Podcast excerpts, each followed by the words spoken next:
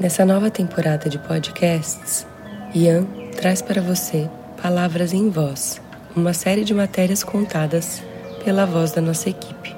São textos já publicados no portal iam.com.vc, escolhidos a dedo por nós. Descanse os olhos da tela e se jogue nessa imersão sonora. No episódio de hoje, Os Cinco Segredos da Amazônia, voz e texto de Aline Matuja. Matéria publicada em iam.com.vc em setembro de 2020.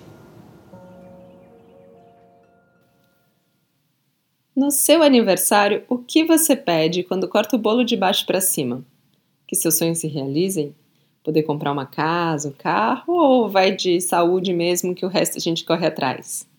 Os desejos variam, mas aposto que você nunca pediu chuva na medida certa, um clima ameno e proteção a eventos atmosféricos extremos.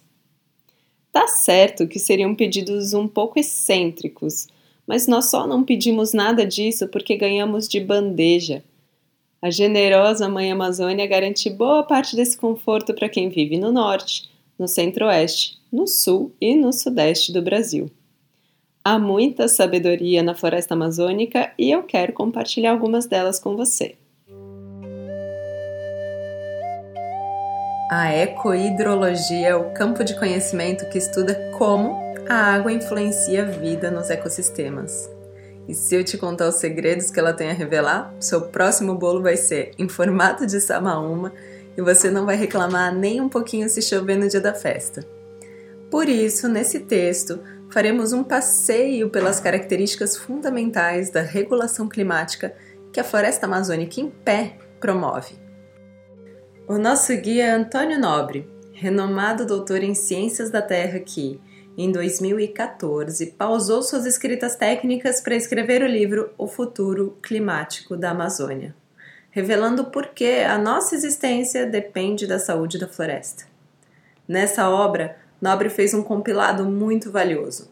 Segundo ele, é um trabalho de divulgação científica em linguagem popular. É que talvez para ele popular seja sinônimo de poético, porque é assim que a leitura acontece.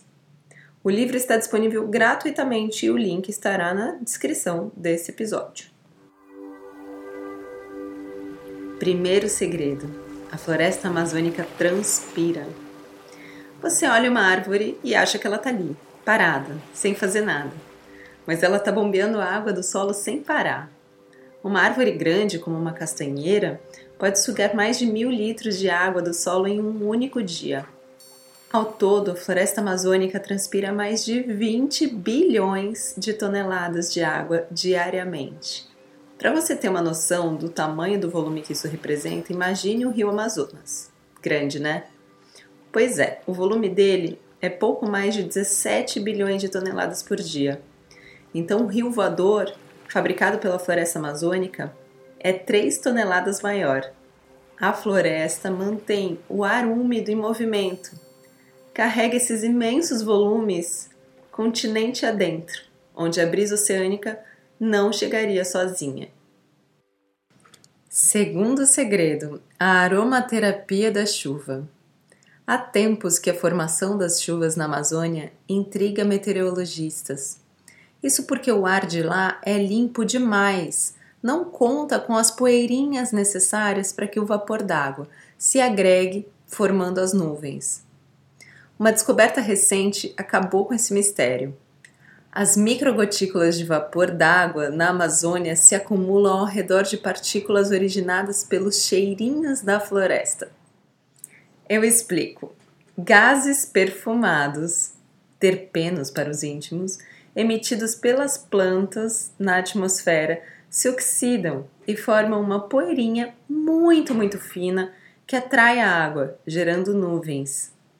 Agora, cientistas também investigam se esses mesmos gases são os responsáveis por purificar o ar amazônico, que é famoso pela baixa concentração de ozônio. Há grandes indícios de que as plantas amazônicas emitem algum tipo de vitamina C antioxidante que promove uma limpeza natural do ar. Terceiro segredo: estratégia de sobrevivência. Esse terceiro segredo é uma daquelas descobertas que balançam todo o campo científico. Ao que tudo indica e as evidências confirmam, a floresta amazônica desenvolveu uma estratégia para sobreviver a grandes secas.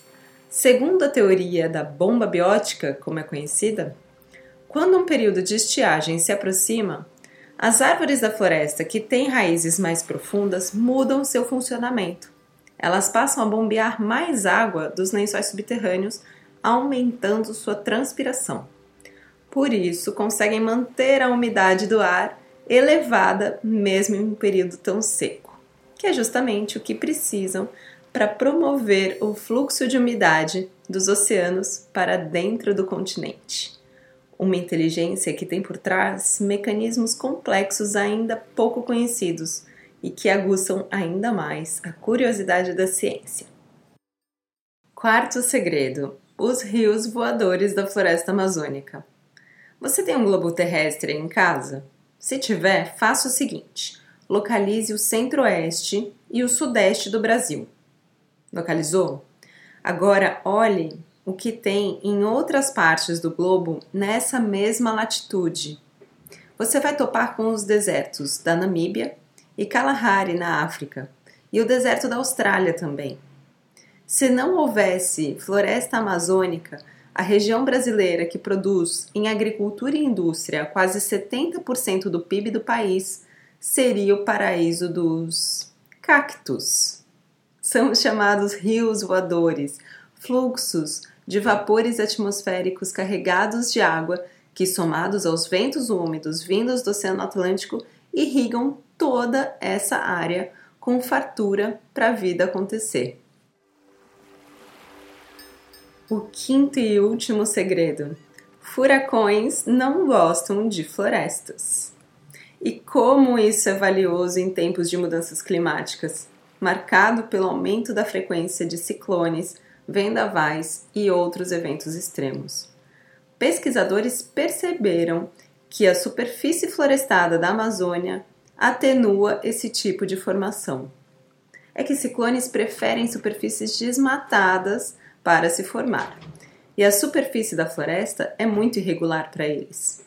Sem contar aquele assopro dos rios voadores para atrapalhar. E quem sai ganhando com tudo isso somos nós.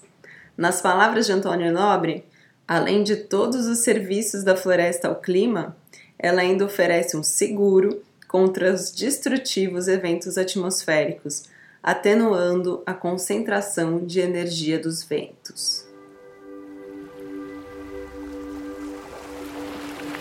Saber desses segredos é fascinante e nos dá a dimensão da importância científica, da conservação da floresta em pé e do desenvolvimento de uma economia que leve tudo isso em consideração a Amazônia é palco de fenômenos complexos que sustentam a vida. Uma engrenagem da qual participam milhares de seres e elementos, em uma escala que vai muito além do controle humano. Cabe a nós, na verdade, apenas ser parte. Afinal, a vida como conhecemos hoje depende das condições climáticas que são geradas enquanto nós corremos de um lado para o outro realizando tarefas que nós julgamos prioritárias. Eu não sei se você gostou da ideia de fazer seu próximo bolo de aniversário em homenagem a Samaúma, mas talvez a gente pudesse começar mudando a nossa lista de desejos. Bem que o novo clichê podia ser: ah, eu pedi floresta em pé, né? Porque o resto a gente corre atrás. Se você lembrou de alguém enquanto escutava essa matéria, pode compartilhá-la em texto ou em áudio. O original, ilustrado por Verônica Nunes, está lá em iam.com.vc no canal Conexão com a Vida. Esse podcast teve a edição de Dudu Contreiras. Ficamos por aqui e até o próximo episódio.